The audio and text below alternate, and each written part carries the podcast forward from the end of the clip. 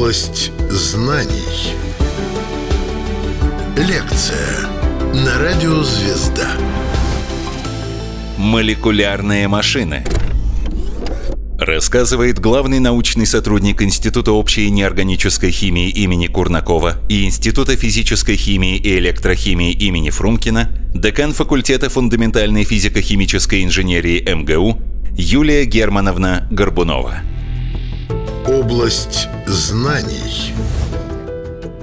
Добрый день, уважаемые слушатели. Сегодня мы с вами поговорим о таком новом понятии, как молекулярные машины. Все мы с вами знаем, что такое машина, на которую мы с вами едем на работу, в гости, на дачу, в магазин. Это инструмент, который позволяет нам с вами передвигаться с достаточно большой скоростью. Молекулярные машины, они так и называются молекулярные, потому что они это единичные молекулы или ансамбли молекул, которые могут осуществлять движение. Если наша с вами машина осуществляет движение, когда мы добавляем ей бензин, понятно, что молекулярная машина что-то должно заставить ее двигаться.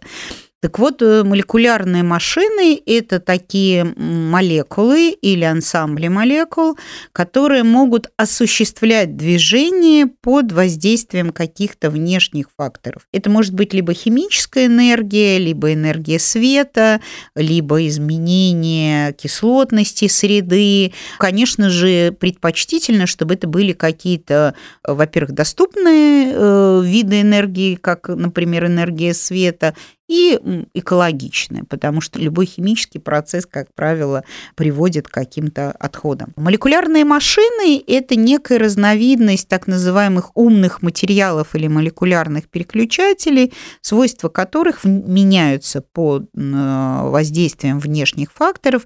И важной особенностью таких устройств является то, что это должен быть обратимый процесс, он должен быть неоднократным. А, если мы говорим про движение движение в случае молекулярных машин, то это должно быть направленное движение в какую-то нужную сторону. Ну и, конечно, вот это должно э, запускаться какими-то такими факторами, которые экологически безвредны. Эта область науки, она относительно новая, она зародилась в 80-х годах э, прошлого века, но уже в 2016 году за эту область науки была вручена Нобелевская премия трем ученым. А, Жан-Пьеру Саважу, профессору Штодорту и профессору Бену Феринга. И она так и формулировалась за дизайн и синтез молекулярных машин. И это тот редкий случай, когда Нобелевская премия по химии была дана за чистую химию, за вообще вот такой вот человеческий разум и человеческое умение заставить э, материю подчиниться каким-то своим законам. Почему э, эта Нобелевская премия была дана этим трем ученым? Жан-Пьер Саваш – это первый человек, в научной группе которого были синтезированы так называемые ротоксаны и катенаны. Это вещества такие как бы со сложной топологией. В одном случае это два кольца, вот как пять олимпийских колец, зацепленных друг на друга. А здесь два кольца, которые могут э, друг относительно друга вращаться под воздействием внешних факторов. Но у него этот процесс запускала химическая энергия. Это были катионы металлов, меди, цинка.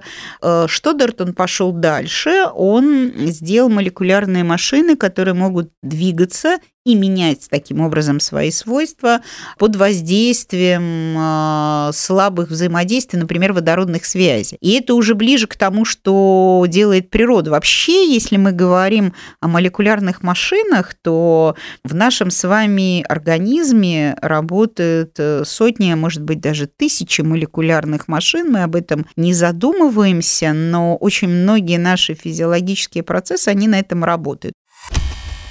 Молекулярные машины. Область знаний.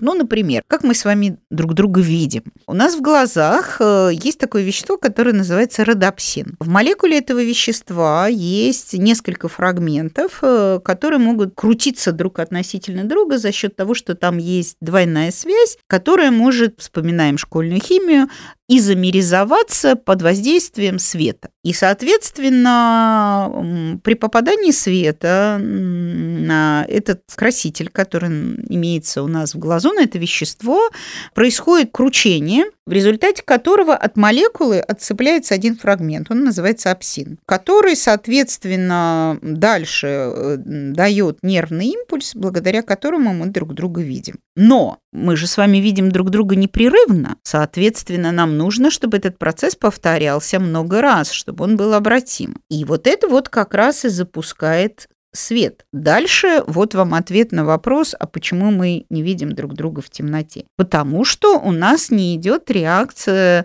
изомеризации, в результате которой осуществляется этот процесс. Это только один из примеров, а вообще на самом деле в нашем организме работает много биологических молекулярных машин. На этом принципе работают наши с вами мышцы, которые сокращаются и расширяются. На этом принципе вырабатывается у нас в организме энергия, э, когда АТФ превращается в АДФ и наоборот, и высвобождается энергия. У нас в организме есть такой шагающий белок кинезин, который переносит грузы по нашим с вами клеткам, а при этом э, он может переносить грузы, которые там в сотни раз превышают по массе э, этот белок. Ну вот таким образом он устроен, что благодаря определенным таким вот слабым силам получаются вот такие вот сильные процессы. Вообще, если говорить о химии слабых э, взаимодействий, то тут, конечно же, нужно вспомнить еще одну Нобелевскую премию, которая была в 1987 году дана за так называемую супрамолекулярную химию, химию слабых взаимодействий или химию гусь-хозяин, которая тоже показывала, что очень многие процессы в природе, они устроены на таких вот слабых взаимодействиях, водородных связях, каких-то диполь-дипольных взаимодействиях, ну, грубо говоря, плюс-минусом, да, которые в, в результате создают некие ансамбли, которые и являются носителями каких-то свойств, потому что, например, если мы возьмем процесс фотосинтеза, все знают, что запускается молекулой хлорофила. Так вот, в процессе фотосинтеза участвует не одна молекула хлорофила, а две молекулы хлорофила, связанные друг с другом определенным образом, так называемая специальная пара. И вот эти именно две молекулы хлорофила нужным образом поглощает солнечную энергию и запускает весь э, каскад реакций фотосинтеза. Так вот, почему я не случайно сказала про слабое взаимодействие, про супрамолекулярную химию, говоря о молекулярных машинах и о Нобелевской премии, Дело в том, что Жан-Пьер Саваш, который получил Нобелевскую премию за молекулярные машины, является учеником Жана Марилена, который получил Нобелевскую премию за супрамолекулярную химию. И именно Жан-Пьер был аспирантом Жан-Мари и первый синтезировал соединение криптанды, за которое Жан Марилен получил свою Нобелевскую премию. Это очень хороший пример того, что когда рядом с вами выдающиеся люди, у которых вы можете учиться, вы когда-нибудь э, наверняка дорастете до больших высот.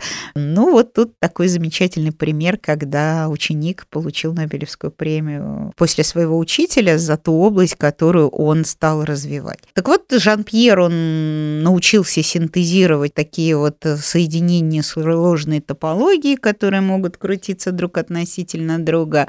Феринга стал использовать подобные подобные системы, но собирая их а, и воздействуя на них с помощью слабых взаимодействий, таких как, например, водородные связи и, например, опять-таки там запуская некий процесс, э, изменяя информацию соединений за счет водородных связей и запуская вот этот процесс ну, изменения, грубо говоря, структуры соединения, он, например, показал, что можно управлять какими-то спектральными свойствами соединений. Молекулярные машины – Область знаний.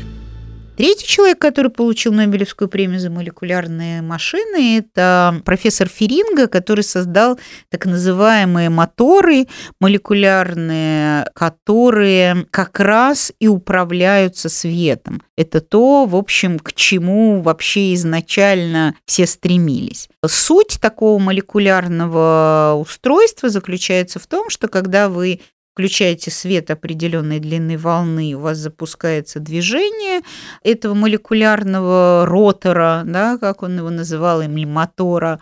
А когда вы останавливаете этот свет, э, процесс э, останавливается, а светя другой длиной волны вы можете запустить допустим, движение в другую сторону, но смотря для каких задач вам это нужно. Вообще Феринга даже сделал первую молекулярную машинку, которая как машинка там четыре этих молекулярных ротора, внутри такое туловище, которое ездит по поверхности, это можно отследить атомно-силовым микроскопом.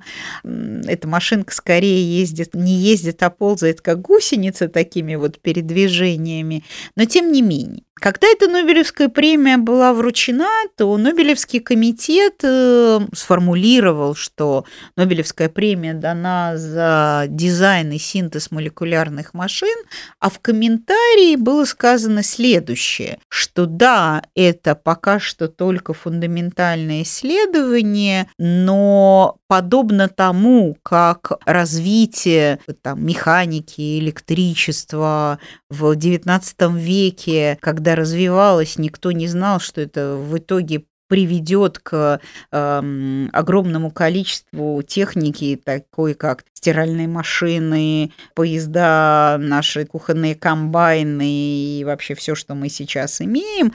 Точно так же люди э, сейчас не могут представить, а какой на самом деле вклад вот в будущее внесут вот эти вот молекулярные машины, которые разработаны и синтезированы сейчас. Об этом мы поговорим чуть-чуть позже, но я просто, коль уж мы об этом говорим, я хочу вообще сказать о роли фундаментальной науки э, в развитии, в технологиях. Не всегда люди, далекие от науки, понимают, за что вообще ученым платят деньги. И тут есть один пример из прошлого, э, очень такой наглядный, один из сегодняшнего дня. Я сейчас быстро попытаюсь Э, об обоих примерах рассказать. Первый пример – это когда Фарадей начал свои эксперименты с электричеством. При Лучине все жили, да, и а, ему, естественно, не давали деньги на это электричество, потому что, ну, занимается непонятно чем. И когда он пришел в казначейство английское просить деньги на свои эксперименты по электричеству,